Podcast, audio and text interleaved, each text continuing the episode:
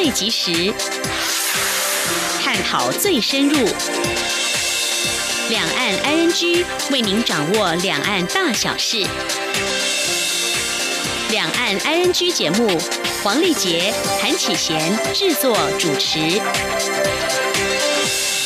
各位听众您好，我是黄丽杰，我是安启贤。今天是二零一九年六月十三号星期四，欢迎您收听每周一到周五的两岸安居节目，六十分钟为您掌握两岸最近的焦点新闻，还有交流互动。今天节目当中，先来关心新闻，重点包括蔡总统重申不接受逃犯条例，呼吁香港政府不要仓促强行通过。吴敦义表示，中国对港澳实施一国两制都是虚言。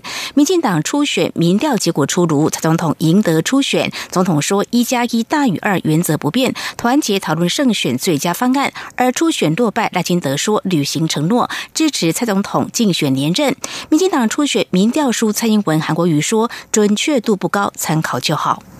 关系案讯过后，今天的话题 I N G 我们来关注，自港府向立法会提出修订逃犯条例以来，引发多次游行以及罢工与抗罢课等等抗议。而修订逃犯条例引发哪些担忧和争议呢？另外，第十一届海峡论坛将自本周六十五号起在中国大陆福建举行。对于限制国人参加海峡论坛，涉及探索一国两制活动的原委和考量何在？上一题，我们稍后访问陆委会副主委邱垂正观察说明。而在关心两岸焦点话题之后呢，在今天节目尾声将会针对节目举办奖很大两岸安居答题四重送第一周的活动，为您抽出三位得奖者，敬请期待。好，接下来我们先来收听今天的重点新闻，轻松掌握的新闻 I N G。香港昨天经历民众抗议逃犯条例恶毒，引发暴力流血冲突后，今天暂时保持平静，官方保持低调。但根据香港学院专报报道。专讯报道，两名参与反送中的示威学生在通途中受伤，前往伊丽莎白医院寻求治疗。但是，两名学生向医护人员透露，曾前往占领区。没过多久，警方到场拘捕两名学生，两人都是城市大学学生。而陆委会今天十三号表示，国人如果近期计划前往香港，请注意个人安全，不要前往立法会、港府总部周边地区，并随时留意交通资讯和事态发展，以免影响行程及安全。陆委会指出，香港立法会。港府总部周边地区仍有群众聚集，部分地铁站交通运输受到影响，后续示威活动将有可能再次发生。陆委会说，国人赴港旅游或台商、台湾乡亲在港遭遇问题需要协助，可拨打。驻香港办事处、台北经济文化办事处的急难救助电话是八五二六一四三九零一。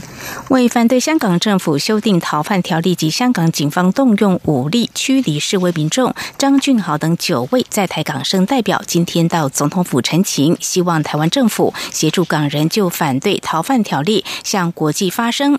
总统府由公共事务室人员听取意见并予记录。总统府秘书长陈菊也到现场为陈情代表。加油打气！陈菊表示，他代表蔡英文总统表达关心，总统府也会将在台港生的诉求交由陆委会等相关行政部门谨慎演绎和回应。同时，台湾政府也绝对会保障所有在台港生的安全。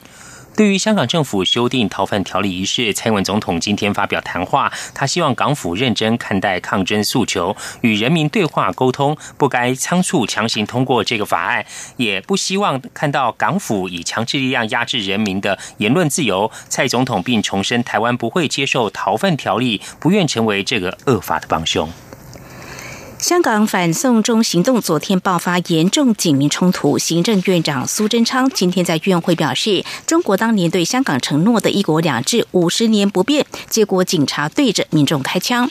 苏院长说：“我们一定要守护台湾的自由民主，也要撑住香港香港的自由民主。”他也对出席院会部会首长表示：“看中国怎么对付香港，要好好想想怎么守护台湾。”香港人民走上街头反对港府修订逃犯条例。外交部今天引述部长吴钊燮在推特发表文字指出，香港人民并不孤单，因为台湾会与港人站在一起，呼吁港人一定要坚持下去，共同捍卫自由、民主、人权及法治。请听记者王兆坤的报道。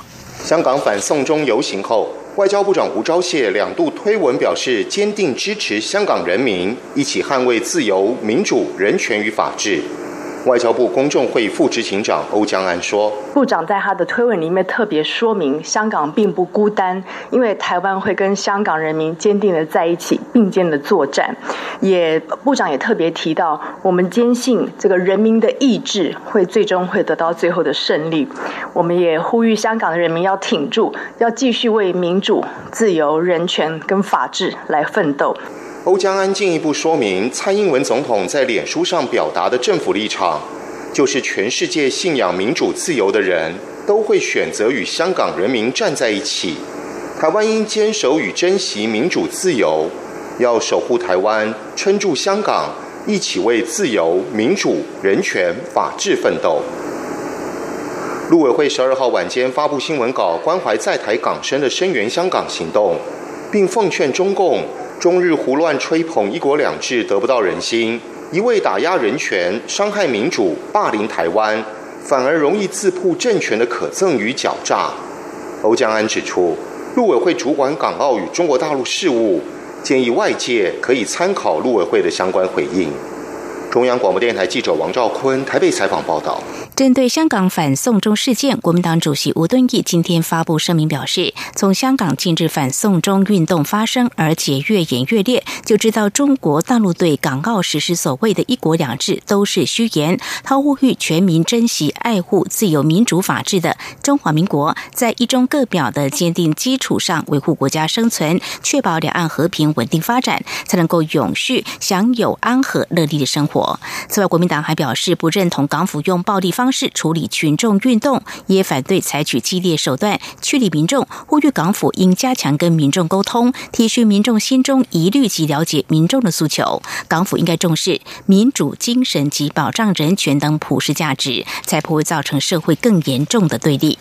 香港政府昨天动用催泪瓦斯、橡胶子弹和布袋弹，强力驱散反对修订逃犯条例的示威民众，引发抗议。香港电台报道，由多个民间团体与专业人士组织等组成的全港反送中联席，今天十三号批评当局不理民愤，强推修订逃犯条例，并对示威者发动不符比例的攻击，以伤害香港人的方式回应港人诉求，对此予以强烈谴责。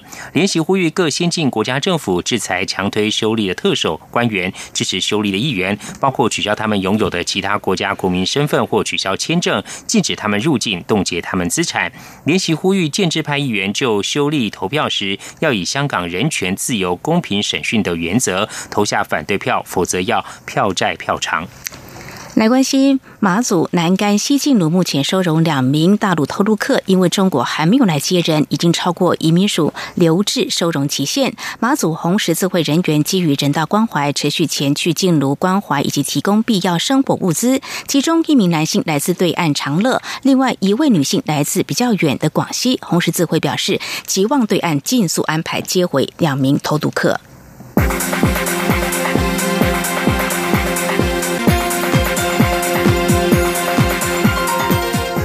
在关心，蔡英文总统今天接见布鲁金斯研究院美日政治学者访问团。总统表示，日本从今年开始参与台美全球合作暨训练架构，三方的交流合作，相信可为印太地区带来更大的福祉。未来台湾也会全力推动和美日之间的自由贸易协定 FTA，进一步加强彼此的伙伴关系。吉林记者欧阳梦平的报道。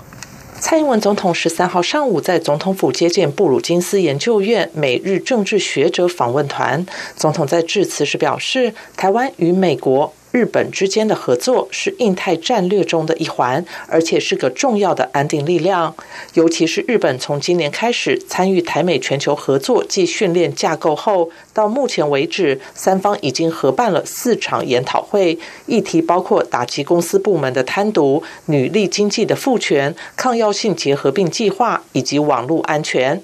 他相信这些交流合作可以为印太地区伙伴带来更大的福祉，并强化各领域。的合作关系，蔡总统也希望加强与美国及日本之间的经贸关系，进一步提升印太区域的和平稳定。总统说：“未来我们也会全力来推动台美之间跟台日之间的 FTA，也会积极的申请加入呃 CPTPP，希望透过更紧密的合作，加强彼此的呃伙伴关系，也进一步提升印太区域的和平稳定。”蔡总统并指出，虽然这几年中国对台湾的打压越来越多、越来越强，但在今年的世界卫生大会上，不仅是友邦，有许多与台湾理念相近的国家也都为台湾发声，这代表台湾在国际上的表现深受肯定。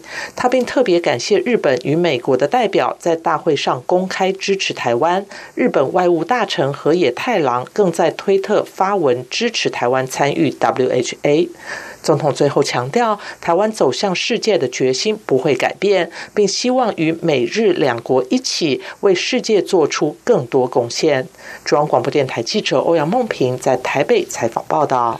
外贸协会今天携手台湾连锁加盟促进协会，明年二月二十号起将首度在越南河内举办越南国际连锁加盟及餐旅设备展，共同开拓越南市场。贸协指出，除了越南经济成长快速，享有人口红利之外，最主要是台湾品牌形象已经在越南打下良好根基，现在正是台湾各连锁加盟餐旅设备前进越南的大好时机。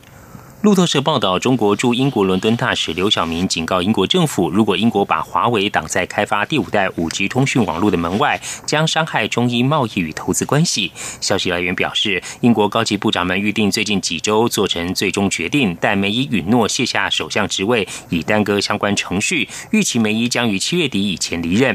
华为作为全球最大电信设备公司，已经在五 G 技术取得领导地位。美国认为，华为获得中国解放军的支持，它的设备将。为北京提供情报后门，入侵对手国家通讯网络。据这个理由，美国要求亲密盟国必须拒绝华为的技术。但由于五 G 设备的替代选项不多，对其他国家形成艰难的挑战。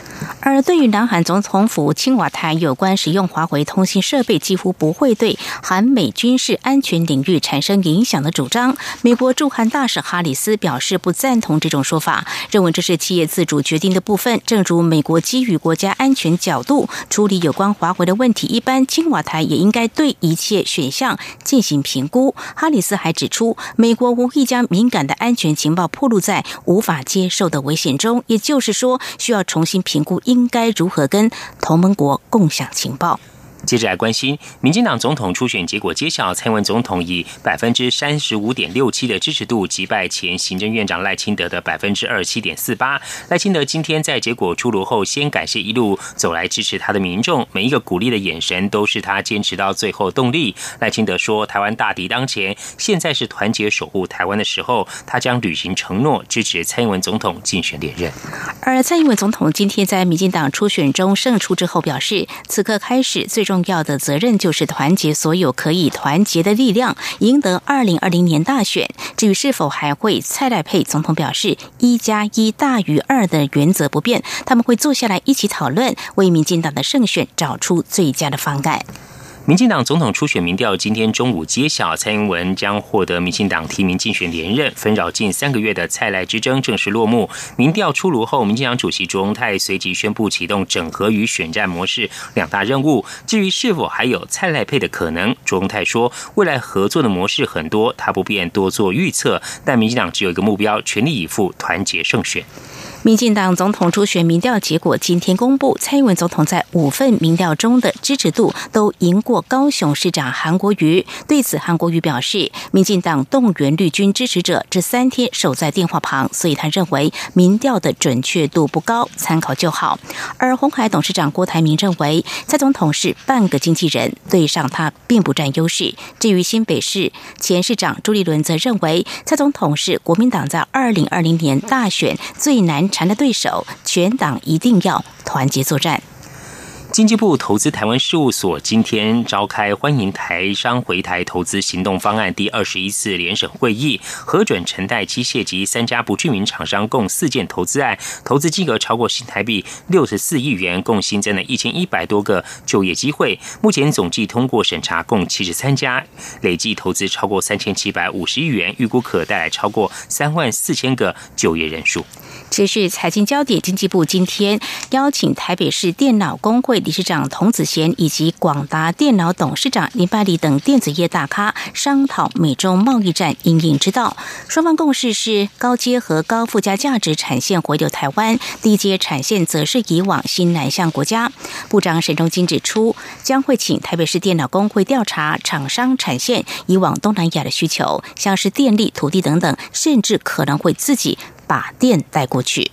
由永宁教育基金会创办人郭台铭出资设立的台湾大学医学院附设癌症医院中心，近来出现因为医疗器材还没到位，所以无法如期营运的传闻。对此，郭台铭今天解释，考量采购尖尖设备及通货膨胀的因素，坦言先前捐款确实不够使用，因此决定加捐新台币五十亿。不过，这其实早在去年一月就已经决定。台大医院院长张尚全说：“台大医院将会有两家附设医院，这会是历史里程碑。”以上就是今天的两岸焦点新闻。这里是中央广播电台，稍后为您继续进行话题安居单元。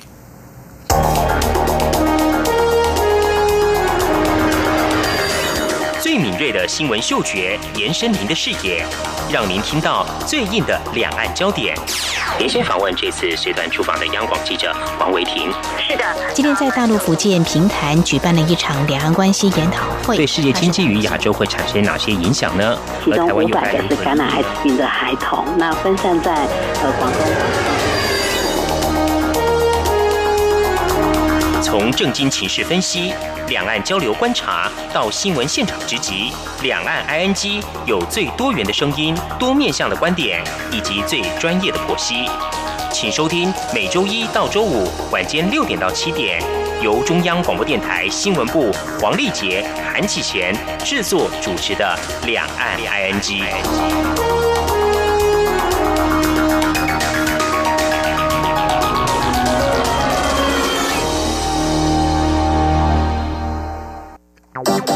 挑战问答抽大奖来喽！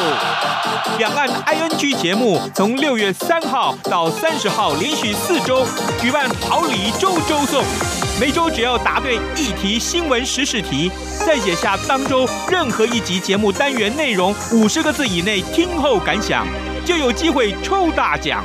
每周抽出三位，好礼等您拿。详细活动办法，请上央广活动官网。是阳光，翅膀打开了世界之窗；是阳光，翅膀环绕着地球飞翔。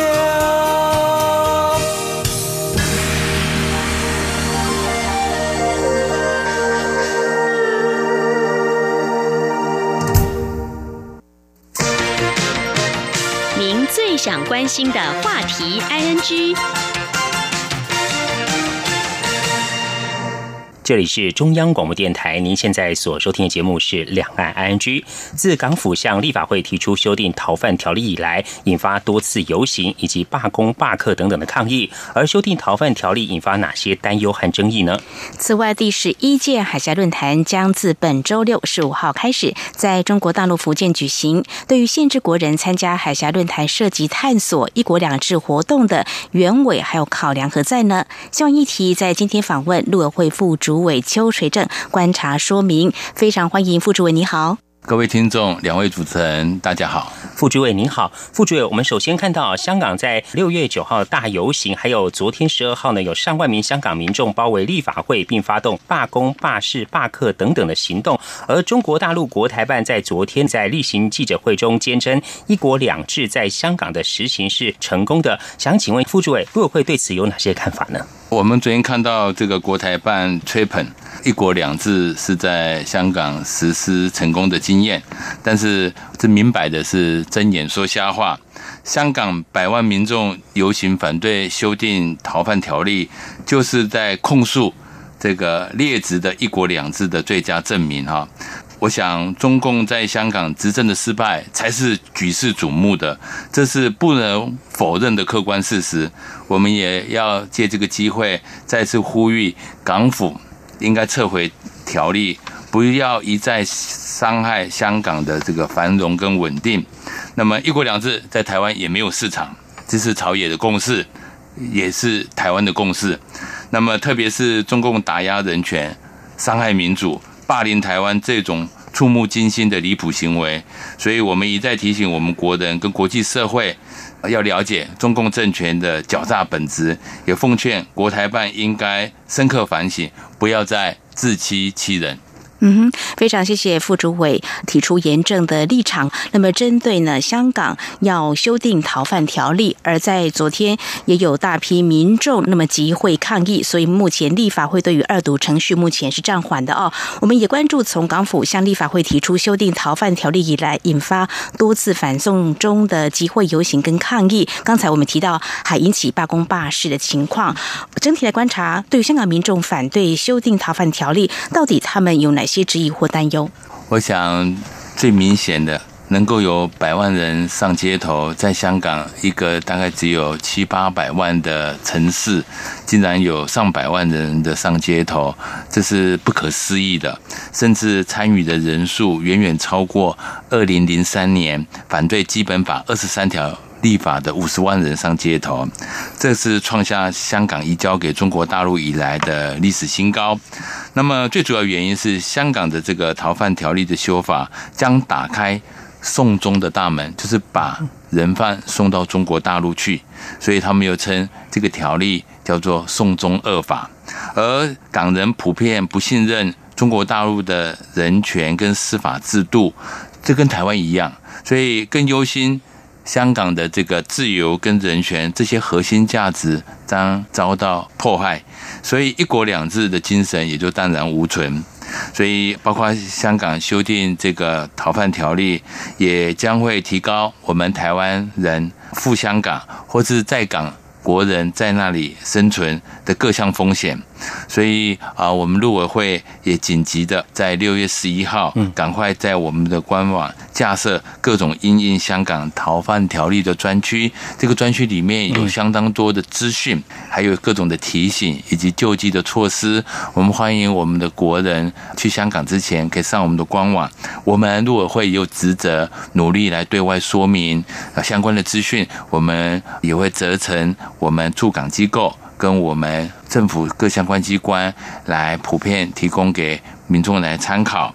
那么，对于可能逃犯条例修法的过程当中，它的问题以及修法后有哪些风险，我们都会把相关的资讯放在这个专区。同时，政府也会不断的说明我们的立场，以及提醒民众赴港的可能的风险，包括旅游、经商、工作、就学。等等，我们都会提供必要的风险资讯，以保障国人的权益。是。那么，在昨天，我们的公民团体也来声援香港送中的这样一个示威的活动哦。那么，公民团体有些是呼吁陆委会能够来审视港澳条例。不晓得在这个部分的话，我们陆委会有什么样的做法跟应应？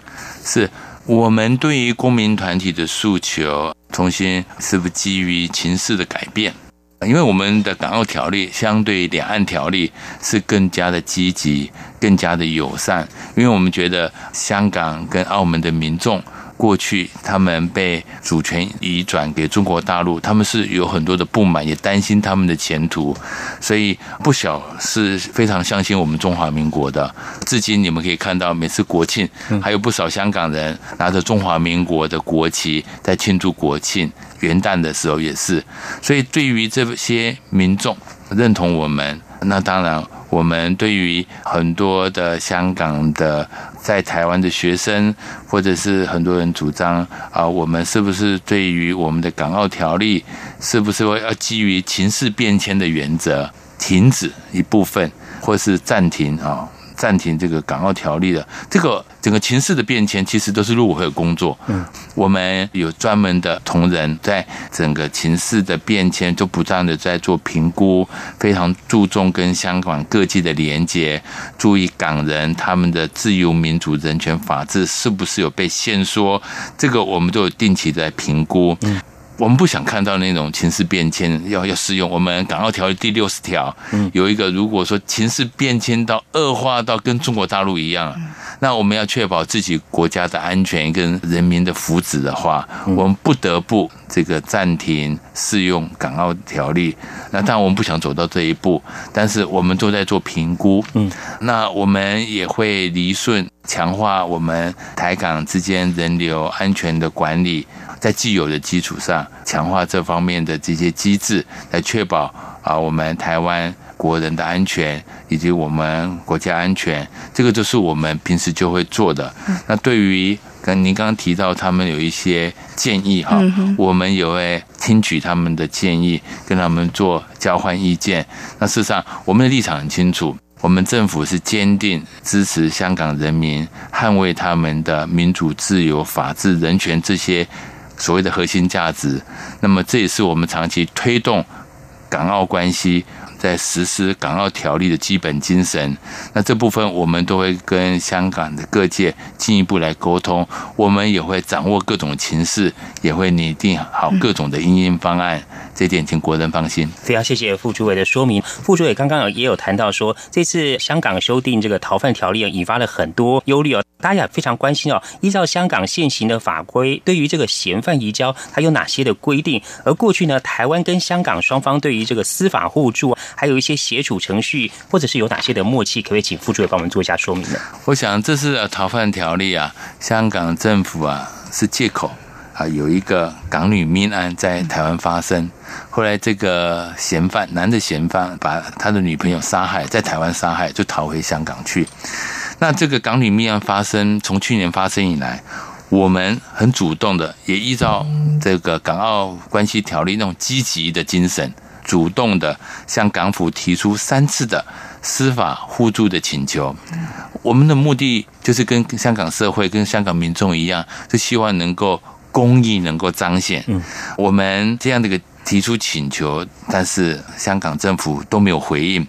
那我们也要求会同相关机关跟港府说啊，我们是不是来做个案式的司法合作，或者说整体性的来针对台港之间的司法合作建立一个机制？但是香港方面都给予回绝。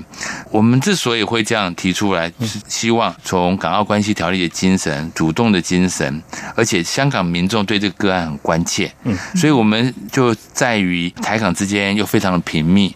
我觉得我们跟香港关系啊，我想在这边我们不厌其烦的跟我们的听众朋友说，我们一年有大概超过一百五十万的香港人到台湾来，而且越来越多。嗯，我们台港之间的贸易额高达四百三十亿美金。其实我们跟美国才六百，跟日本才六百，所以香港是我们非常重要的贸易伙伴。我们在台湾的陆生，就全中国大陆陆生加起来才学位生才九千多人，嗯，但是一个七八百万的香港，却在台湾留学的学位生高达八千多人，所以比例是很高的。所以台港关系非常频密。那因为很频密，就衍生很多的问题需要处理，急迫有这个司法互助的这种协议的需要。那我们也希望双方能够在平等、尊严。互惠的原则下展开务实的合作，那么针对不管是这个个案，能够让他公益能够彰显，能够让罪犯应有的杀人的罪责他要去负担。更重要的是，我们对于刚刚所说的这个台港之间有很多平密的关系，我们都希望有一个好的这种司法互助的。来确保台港民众的权益，但是很遗憾的，这个香港特区政府在中共的操控之下，不愿意跟我们在配合。这个逃犯条例这个设置呢，他说假借要解决这个港女的命案，嗯，但是他却做出了台湾之外，还跟中国大陆、澳门做出逃犯的移交。那你知道？这个我们台港之间的司法水平比较一致，把任何的疑犯送来台湾，我觉得都会受到很好的司法人权的保障、司法程序的救济。好，因为我们是比较一致的地方，虽然双方的秉持法系不一样，但是司法水平保障人权是非常清楚的，也普受民众的信任。但是你把逃犯移交到中国大陆，我想中国大陆司法的这种公正性。保障人权的制度以及司法的落差，我想大家都经历过。在这种情况底下，香港人很怕被移送回中国大陆，所以他们把这个逃犯条例把它诠释为这个送中条例，原因就在这边，怕的是送回中国大陆。所以极有可能中国大陆也基于各种理由，把他想要移送回来中国大陆审判的人，用各种罪名，就请香港政府来协助的移交。这种情况底下，当然会让香港每个人人心惶惶。特别他跟中国大陆也有很多的各方面的往来。那如果是基于各种的因素，不管是政治因素，还是重大犯罪的因素，或者说曾经在中国大陆有经商等等的问题，他们都很担心被罗织罪名。被移送到中国大陆，那么感到心生恐惧，所以这些疑虑啊，不仅在政界或者社运界，在一般商界都很害怕，所以一般市民百姓都很有感。这就是为什么一呼百应，那么多人走上街头去呼吁要撤回这个送中条例，撤回这个可能会伤害人权、伤害人身安全的这种逃犯条例。理由在这边。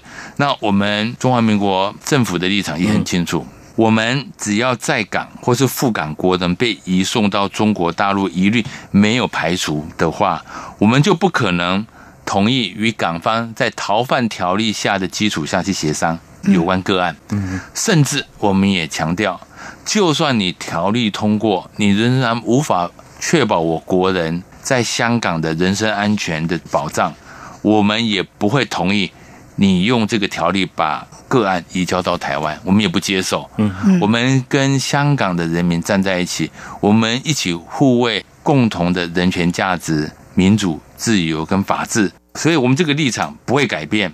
那么，所以这个个案，如果说未能让范闲行之以法，他的所有责任，无疑应该是要由港方来承担。嗯，因为我们多次的呼吁，多次的提出配合。就我们最近法界常常讲说，我们原本是要喝一杯牛奶，为什么你要去盖一座牧场？为什么要把简单的事情搞得那么复杂？你背后是不是有什么政治图谋？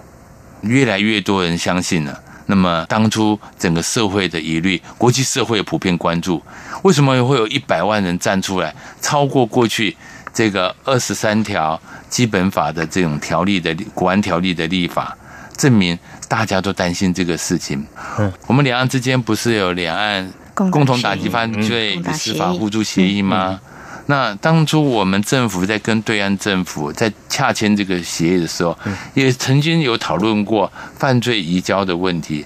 但是，毕竟我们是人权至上，我们这种民主。国家的政府非常重视台湾国民的这种基本权利，在协商过程呢，我们坚持己方人民不遣送的原则，就是说我们不会把台湾人民送到中国大陆去审判，这是坚持的原则。虽然在这个协商当中，中国大陆很不愿意把这个条文落实下来，但是我们就去坚持。你可以看到我们的政府对于海外的这个犯行，但我们不鼓励犯行。各种的犯罪嫌疑人都应该要得到司法的整个制裁。只不过我们国人的话，我们坚持应该送回我们中华民国的司法来制裁。啊，我们反对送到中国大陆去制裁，理由很清楚，因为两边的司法水平不一样。中国大陆的司法的这种保障性跟对司法人权的状况，我们大家都很清楚。所以，为什么我们坚持这一点？就是我们跟先进的国家、重视人权的国家、法治的国家一样，我们坚持这个原则，所以我们自己就不送终。那为什么香港特区政府要安排一个送终？当然就会引发很大的争议。香港人民人人自危，所有的大部分的了解这种实情的人都会上街头的主要原因是副主委。那对于这次港府修订逃犯条例，陆会有哪些呼吁呢？所以，我们这次还是要呼吁港府呢，认为这个港女这个命案嫌疑犯，在十月可能会获释，就蛮横推进这个修法，借由为了伸张这个个案的司法正义，却让所有的香港人被绑架。那我们呼吁港府不要再装聋作哑，漠视整个国际社会对于这个事情的质疑跟担忧，应该。撤回修法草案，不要一错再错，开启万恶的送中大门。嗯哼，非常谢谢邱副主为您详细的说明。对香港政府修订逃犯条例所提出的呼吁，以及表达我方的严正立场。稍后呢，在节目当中要继续针对两岸的交流的部分呢，再请教邱副主委。我们知道第十一届的海峡论坛十五号开始，即将在中国大陆福建举行，有哪些关注焦点？我们稍后再请邱副主委为我们做详细的说明。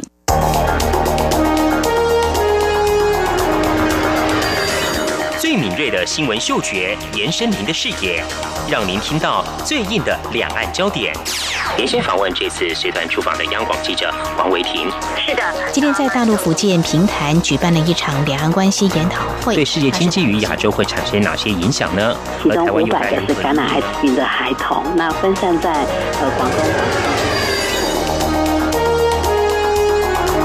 从正经情势分析、两岸交流观察到新闻现场直击，两岸 ING 有最多元的声音、多面向的观点以及最专业的剖析。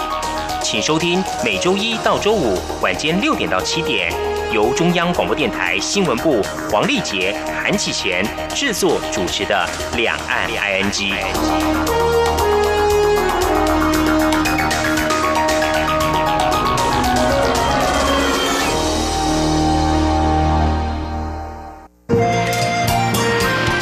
阳光，翅膀打开了世界之窗，是阳光翅膀环绕着地球飞翔。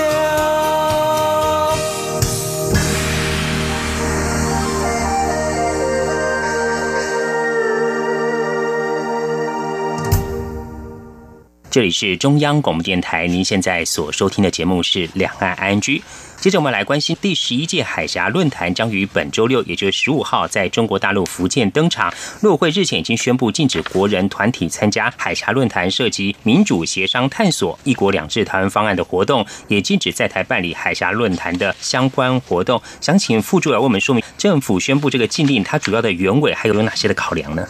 我们政府啊，支持两岸之间符合规范、正常健康的交流。我们两岸之间有各式各样的专业交流、人民的交流、经贸的交流，非常的频密。但是我们反对中共政治的操弄，像美美啊，他花费很多大量的这种人力物力，运用各种手段。广邀台湾社会各界去参加的海峡论坛，所以海峡论坛呢是由中国大陆当局呢一手打造的统战大平台，它要体现两岸之间大交流、大合作的一种统战平台。这每年都会在厦门或福建地区来办的一个大型。统战的交流平台，因为它往往具有特定的目的，而且提供各式的招待。哈，这个落地接待是最基本款的了哈。像这种安排具有浓厚的政治目的，好，往往在这个论坛安排特定的。有对台的一些诉求，跟有利于中共对台诉求的这一种那个主题，都会在这个论坛来提出来讨论、来宣传。所以，它已经明显的偏离我们刚刚讲的两岸正常健康交流的范畴。所以，我们政府不希望台湾各界与参与中共的统战活动，我们也不乐见我们的县市政府组团参与类似的活动。所以我，包括这一次。那这一次因为情势有变迁，所以情势变迁说，中共北京当局呢，在今年元月二号，习近平讲的“习五条”之后，已经展开了新一波对台的促统工作，企图利用海峡论坛，营造台湾各界附录去呼应“习五条”，把海峡论坛形塑成这是另外一种民主协商的新形式，来探索。一国两制台湾方案的那种氛围，那么也可能借这个海峡论坛的这个讨论过程当中，他借机公布许多的对台政策，来营造过去对台统战成果的一个假象。那么当然，它是用来统战分化台湾社会的。由于今年是在习五条公布后的第一次。海峡论坛，由于海峡论坛这个浓厚的统战性质，迄今没有改变，加上又加上习五条，他可能会倡议这些，包括一国两制台湾方案的这些主题，形式上他说这些沟通也是一个所谓的民主协商。在这种情况底下，我们政府呢有进一步的强化人员管理。我们希望我们中央政府的人员不要去参加这类的明显的具有统战意涵的活动。那我们也是不乐见我们的地方政府前往。那我们对于我们可能去前往的这些个人或者团体呢，我们也不断的呼吁他们要注重我们现在的两岸的相关的规范，不要触法。同时，我们也呼吁应该要注重社会观感跟国际视听，我们要共同努力来维护我们国家最大的整体利益，我们的主权、我们的安全、我们的整体利益啊，也应该顾及这些社会观感。跟国际视听，所以我们也借此来说明我们的立场，特别是针对如果涉及到民主协商，以及推动一国两制，这个前提就是以消灭中华民国的相关活动，也就是说，你参与最终可能消灭自己国家的活动，这情何以堪？我想，我们的大部分的国人是非常爱国的，但是你在进到人家的去主场规划的这种论坛。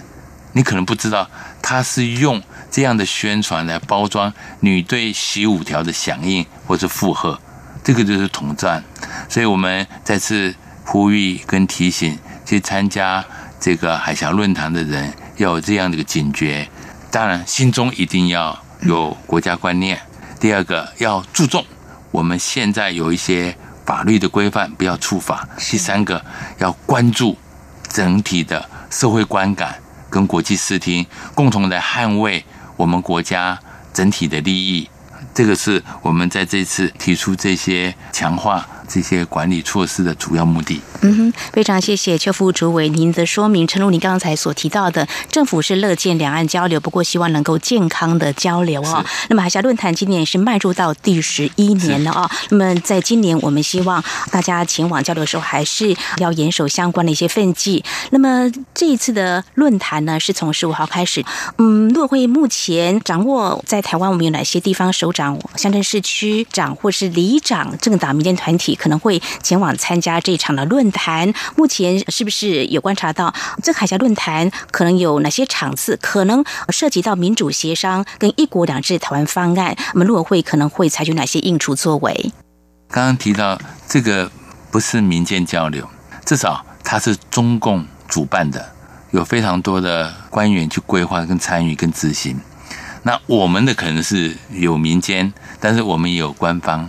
那我觉得这次我们的国人同胞其实是非常了解这次这个统战平台在这个习五条后，它有可能的统战作为。所以这次哈，我们可以感受到，其实我们的地方政府虽然我们不乐见。我们过去对于海峡论坛是不鼓励、不禁止，嗯，但是我们这次要提醒嘛，所以我们也是跟我们地方政府说，我们不乐见。但是他们如果提出申请的话，我们都会由于审视他交流的必要性。那但是我们会提出一些注意事项。不过就我刚刚所说的，其实我们国人同胞对于共同反对一国两制是有共识的。他们也担心参加了海峡论坛，因为主办方是中国大陆嘛，他要设计，他要谈话，你很难闪，嗯，也不好躲。在这种情况底下。所以各县市政府他们都有提高警觉，所以这次呢赴中国大陆去参加海峡论坛的各县市政府少很多。比如说，目前我们掌握到的，呃，只有台北市副市长会去，其他台湾省各县市都原本也也许有被邀请，但是后来思考了一下，也都没有成型，或是主动发布相关的讯息说他们不去了，有其他的工忙。那那那我知道，大部分的各县市政府还是认为他们要维护国家整体利益，这我们非常感谢啊，我们各县市政府的判断。另外，跟中国大陆比较有关系的往来的，像金门县政府、莲乡县政府跟澎湖县政府，据我们了解，现在好像是三位县长会前往。除此之外，就这样，我想。本来说要去的县政府，现在也都说他们没有去。那这一种绝对不是昨天国台办讲的什么盛况空前。你知道中国大陆喜欢用数字维稳，用灌水的来创造各种的成绩，哈，他们向来如此。所以我们也强调，那种说法都是睁眼说瞎话。比如说，在海峡论坛有几个学校说又是合办单位，我想这个台大跟世新都发稿说他们没有参与这个合办，也许是个别的老师去做专业的交流，啊，甚至有些学校说根本就没有要参与。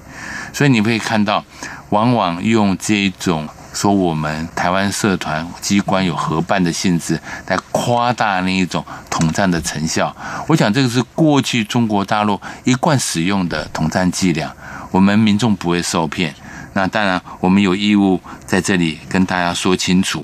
那所以这次参与的，除了在野党政党人士，那么在地方政府，我我觉得就是不像过去那么踊跃。好，那我们也不断的呼吁，那相关的机构也提高警觉，像有一些工协会要去，也都是都都打退堂鼓，特别又加上这次的这个香港发生的那一种反送中的这种大规模游行，更认清了你对台诉求的一国两制台湾方案是如何的包藏祸心。你看香港人这样的一种集体的。如此对一国两制的不信任，所以我们在这里要呼吁国人，我们要看看香港，想想台湾，去参与那一种大型的统战活动。虽然我们在那边被招待、被宣传，但是可能社会观感跟国际视听会怎么样？所以我们也在这呼吁，去海峡论坛参与的我们的团体，或是我们的个别的人，应该还是要强调。应该要共同守护我们得来不易的民主、自由、人权、法治，以及共同捍卫我们中华民国的主权安全。是副主委，针对包括像这次的海峡论坛，还有呃，因为两岸往来交流也很密切哦，那国人要前往中国大陆跟陆方互动交流，可不可以请副主委有哪些注意事项或需要关心的地方呢？是，其实我们刚刚最主要是提醒哈，但是啊，特别是。我们应该要注重对等尊严，不要矮化台湾。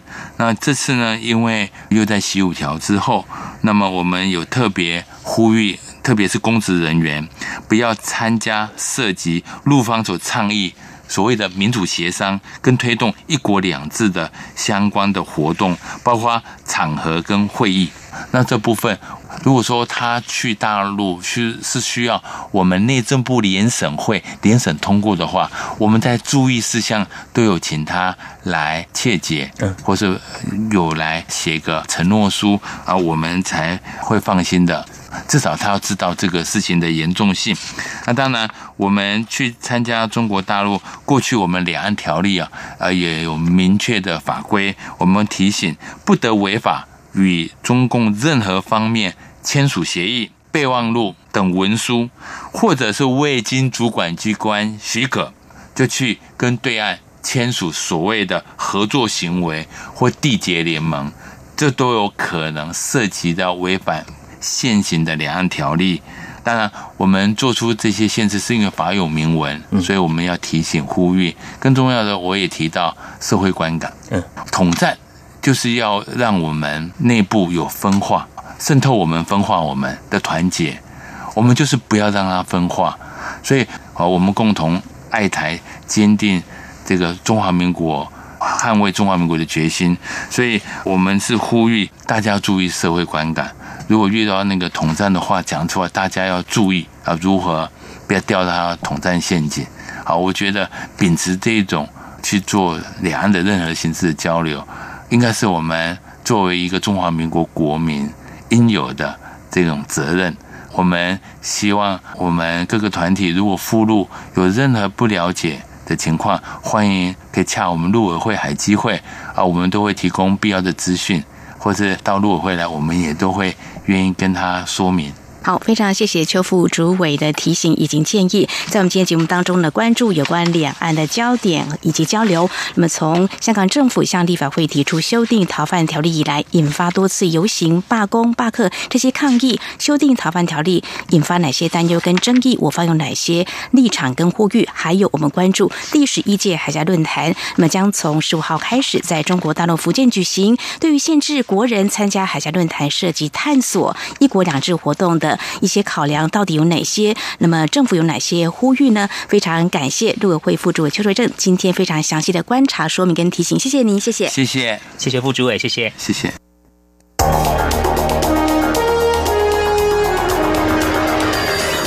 最敏锐的新闻嗅觉，延伸您的视野，让您听到最硬的两岸焦点。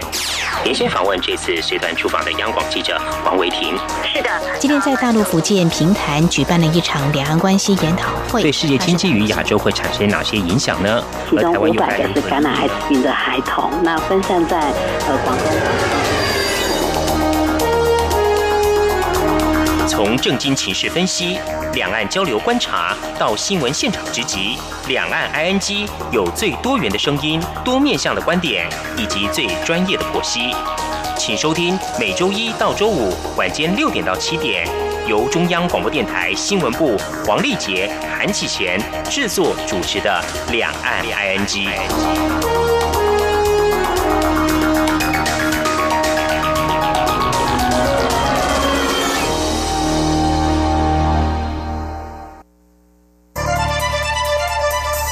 两岸 ING 节目六月举办好礼一周周送，每周只要答对一题新闻时事题，再写下当周任何一集节目单元内容五十个字以内听后感想，就有机会抽大奖。每周抽出三位，本周要送您时尚设计帽。要出题喽！第一题：香港因为修订哪一项条例引发民众抗议游行？陆委会也提出台港签订互助协议的呼吁。一婚姻条例，二逃犯条例，三道路交通条例，四紧急状态条例，请写出答案。第二题，写下六月十号到六月十四号任何一集两岸的 ING 节目单元内容五十个字以内的听后感想。挑战问题抽大奖，将答案在六月十六号以前寄 ING at rti.org.tw。好礼等您拿，详细活动办法请上央广活动官网。阳光就是阳光，成了我的翅膀。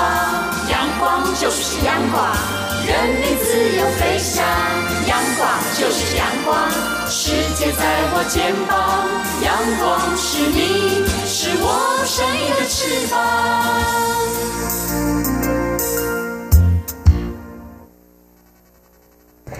这里是中央广播电台，听众朋友继续收听的节目是《两岸居》。听众朋友，我们的节目开播也已经有六七年的时间了。节目当中呢，我们时常跟听众朋友们互动。那么，在今年六月份的时候呢，我们有举办了送好礼的活动哦。那么这次送好礼是周周送，每一周呢出两个题目。对，那么每一周所送出礼物也都不一样。嗯，本周的呃礼物呢是时尚设计帽。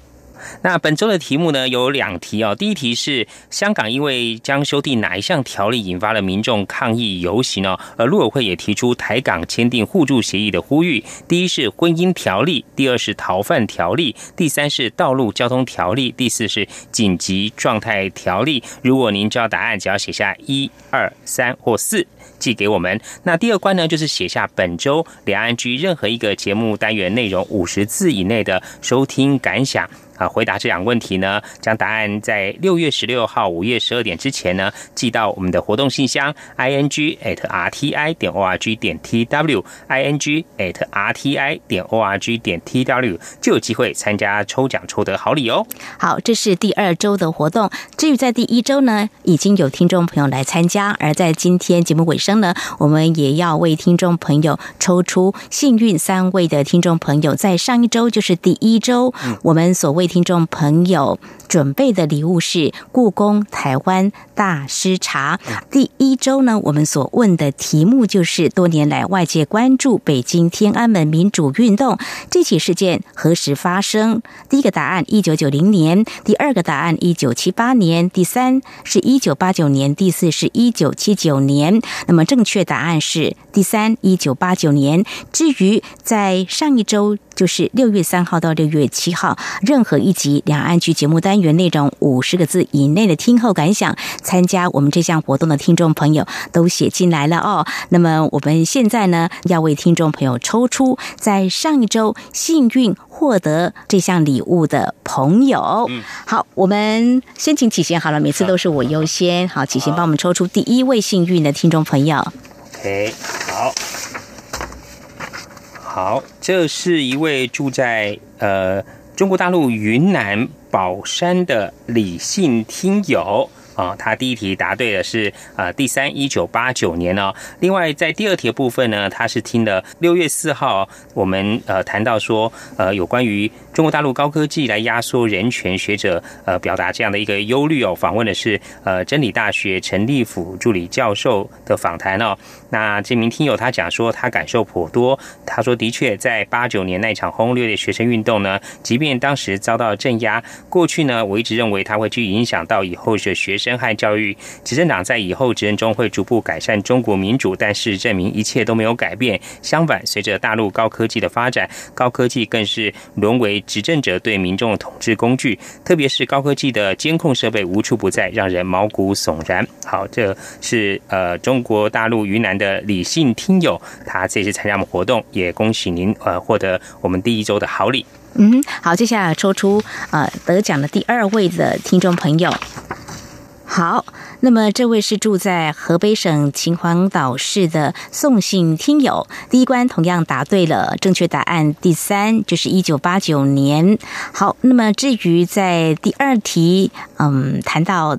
他听到的是六月五号，呃，他说在那集节目当中提到中美贸易战，呃，他觉得这种贸易战对中美两国的经济伤害都很大，对世界的经济发展也有着难以估量的影响。但是真心希望中国可以透过这场贸易战加快中国经济上的开放，真正实现市场经济，同时也能够顺应世界潮流，加强对劳工权益的保护，加强自主研发。发和科技创新，如果真的可以做到这些，对中国未来长远发展，也许并不是一件坏事。我们恭喜住在河北省秦皇岛市的宋姓听友。好，那我抽出第三位哈。嗯。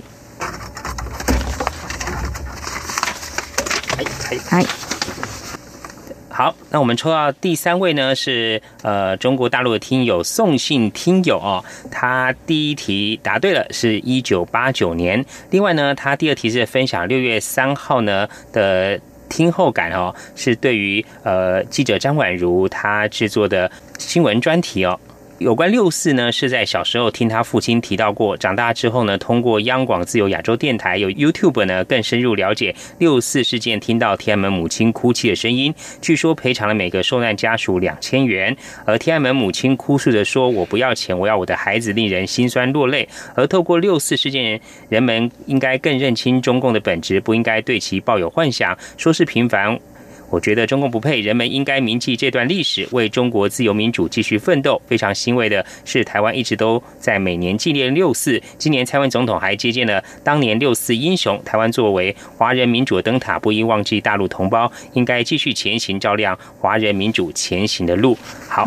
这是这位中国大陆听友宋姓听友，他参加我们上周活动，也获得这一次好礼。好，那么启贤今天抽到两位，有哪两位呢？再帮我们重复一下。好，除了刚刚这位呃宋姓听友之外呢，还有我第一位抽到的是。